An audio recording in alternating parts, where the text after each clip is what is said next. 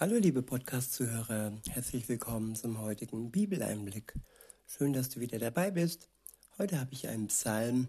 Es ist der Psalm 46 und ich verwende die Übersetzung Neue Genfer. Der Psalm ist überschrieben mit Der Herr ist mit uns. Auch wenn Gott nicht im Moment zumindest, wenn Jesus wiederkommt, dann wird sich das ändern, aber im Moment ist er nicht sichtbar, so wie Jesus sichtbar war, als er auf der Erde unterwegs gewesen ist. Gott ist dennoch mit uns, vor allem mit jedem, der mit ihm in Verbindung steht und der eine Beziehung zu ihm hat und in dem, in der sein Geist wohnt. In Vers 1 heißt es, für den Dirigenten von den Korachitern in hoher Stimmlage vorzutragen. Ein Lied. Gott ist für uns Zuflucht und Schutz.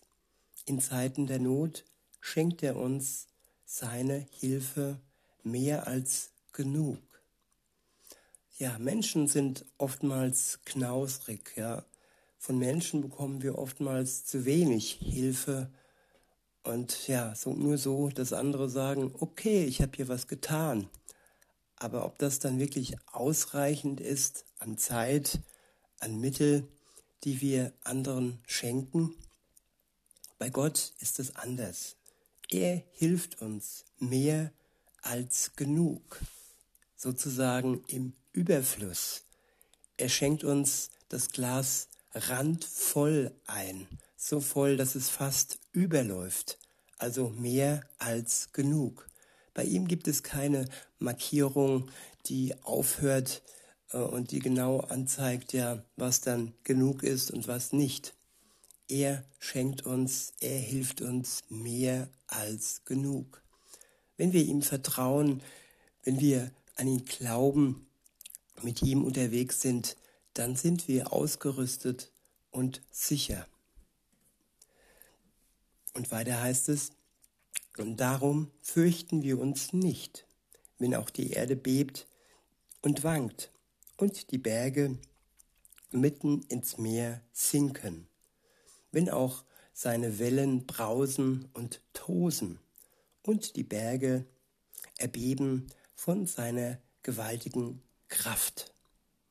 Ja, vor kurzem und auch im Moment sind einige Orkane über Deutschland gebraust. Und vor diesen hätte man sich durchaus fürchten können.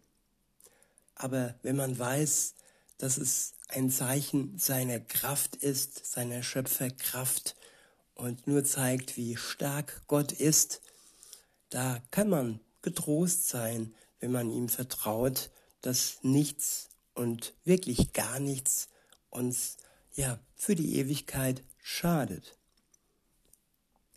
Weiter heißt es in Vers 5, ein Strom von vielen Bächen gespeist erfreut die Stadt Gottes, den heiligen Ort, an dem der Höchste wohnt. Ja, es gibt einen Ort, da wo Jesus wieder hingegangen ist zu seinem Vater, diese heilige Stadt, da wo er in der Mitte wohnt. Das ist das Sichtbare und das wirklich, ja, Unzweifelhafte. Und im Moment wohnt er in den Herzen der Gläubigen und zeigt sich in der Natur, in seiner Schöpfung und zeigt sich aber auch, indem er Machthaber entmachtet. Das hat er schon oft getan. Viele Weltkriege wurden beendet weil Gott dem Ganzen ein Ende setzte. Die Menschen denken, sie hätten Macht, aber in Wirklichkeit haben sie sie nur so lange, wie Gott das zulässt. Weiter heißt es in Vers 6, ja, Gott wohnt in ihrer Mitte. Darum wird sie niemals ins Wanken geraten. Gott wird ihre Hilfe, Gott wird ihr Hilfe bringen. wenn sich die Nacht zum Morgen wendet. Ja, wenn die Nacht beendet wird und wenn der Morgen kommt, dann kommt Gottes Hilfe. Und manchmal ist es ja schwierig für uns, die Nacht auszuhalten. Und äh, wir sind ungeduldig und können den Morgen gar nicht richtig erwarten. Aber gewiss ist, der Morgen kommt genauso wie die Nacht gekommen ist. Und genauer gesagt, ja, dass Gott alles beendet, was dunkel und böse in der Welt ist, das ist auch eine Tatsache und der Zeitpunkt wird kommen. Wann es ist und wie, das wissen wir nicht, aber wer auf Gott vertraut, der kann gewiss sein, dass er immer wieder und wieder eingreift bis hin zu dem Tag, wo Jesus wiederkommt und alles Böse beenden wird. Dann gibt es keinen Krieg mehr, dann gibt es nicht mal mehr Krankheit und Leid, es gibt keine Tränen mehr. Er wird uns die letzten Tränen abwischen, das ist gewiss. Wenn sich die Nacht zum Morgen wendet. In Vers 7 heißt es, Völker geraten in Aufruhr, Königreiche wanken. Gott lässt seine Stimme nur einmal erschallen und schon vergeht die ganze Welt. Ja, der Anfang hat er durch seine Stimme vollbracht, den Anfang, die Schöpfung und auch das Ende wird er durch seine Stimme äh, vollbringen. Das ist gewiss. In Vers 8 heißt es, der allmächtige Herr ist mit uns. Der Gott Jakobs ist für uns eine sichere Burg. Kommt und führt euch vor Augen, welch große Taten der Herr vollbracht hat. Ja, wir müssen gar nicht ungeduldig sein. Es hilft, wenn wir sehen, was Gott schon alles vollbracht hat, was schon geschehen ist, was schon ausgeführt wurde.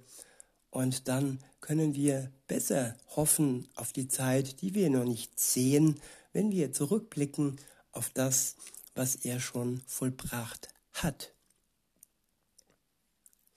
Weiter heißt es, in aller Welt hat er vernichtende Schläge gegen seine Feinde geführt. Er beendete Kriege überall auf der Erde. Pfeil und Bogen bricht er entzwei. Er zerschmettert Speere und verbrennt Streitwagen im Feuer. Lasst euren Aufruhr und erkennt, dass ich allein Gott bin, hoch erhaben, über alle Völker geehrt in aller Welt. Ich wiederhole Vers 11. Äh, Lasst euren Aufruhr und erkennt, dass ich allein Gott bin. Ja, Gott ist es alleine. Und all den Aufruhr, den wir haben, den können wir lassen, den können wir beenden. All die ja, Zweifel, all die Klagen gegen Gott und all das Hochnäsige, ja, wenn wir das beenden und wenn wir wirklich erkennen, dass Gott alleine der Mächtige ist, dass er hoch erhaben ist, über alle Völker geehrt in aller Welt von seinen ja, Kindern, von denen, die an ihn glauben. Der letzte Vers lautet, Vers 12, der allmächtige Herr ist mit uns. Der Gott Jakobs ist für uns eine sichere Burg. Das können wir Tag für Tag ähm, als gewiss ansehen, dass Gott mit denen ist, die ihm vertrauen und die in einer Beziehung mit ihm leben. Wenn du das auch möchtest, liebe Zuhörerin, lieber Zuhörer, dann lass los, lass den Aufruhr, den du bisher äh, gegenüber Gott hattest und fang an, ihm zu vertrauen. Er will dich heil machen. Er will dich befreien von der Last deiner Schuld, die ja nicht nur du, die wir alle angehäuft haben und für die er am Kreuz gestorben ist. Als Pfand, als Lösegeld sozusagen starb er, denn unsere Schuld ist unbezahlbar.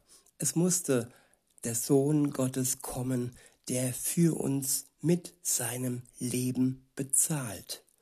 Und wenn du das für dich anerkennst, dann kann er dich erlösen, kann er dich befreien von dieser Last und ihr könnt dann beide nach vorne schauen und du kannst dich freuen auf den Tag, wenn Jesus wieder zurück auf die Erde kommt. In diesem Sinne wünsche ich euch allen noch einen schönen Tag und sage bis denne.